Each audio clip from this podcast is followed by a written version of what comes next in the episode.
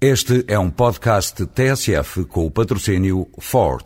Feel the difference. Senhores ouvintes, estamos à espera do verdito.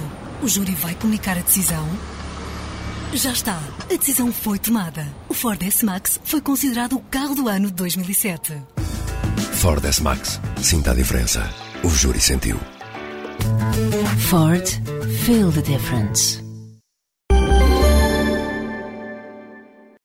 Vários anos, um professor meu na faculdade explicou-me que em todos os países a questão da subida ou baixa dos impostos estava excluída dos referendos, porque ninguém duvidava o que votaria o povo numa tal consulta.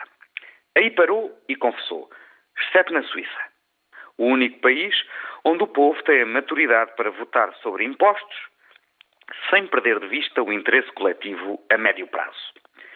Existe a crença que, fora o caso dos esquisitos suíços, em todo o lado propor a baixa de impostos é o que está a dar.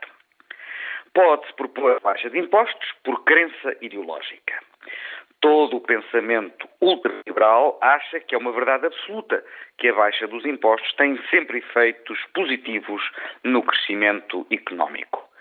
É essa crença que esteve na base do choque fiscal de 2002 que, apesar de tudo, não deixou grandes saudades. Propor a baixa de impostos numa fase de ajustamento das finanças públicas, como fez agora o Dr. Marcos Mendes, parece, apesar de tudo, menos uma retoma do choque fiscal e mais um expediente de ocasião, destinado a criar um embaraço ao governo ou mesmo uma jogada de antecipação.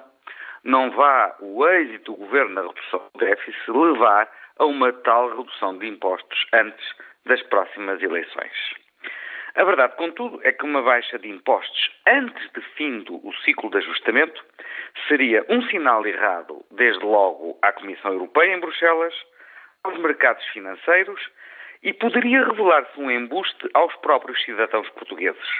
Um alívio hoje pode tornar-se num novo e ainda mais brutal aperto amanhã não dará para sermos, ao menos por uma vez, um bocadinho suíços?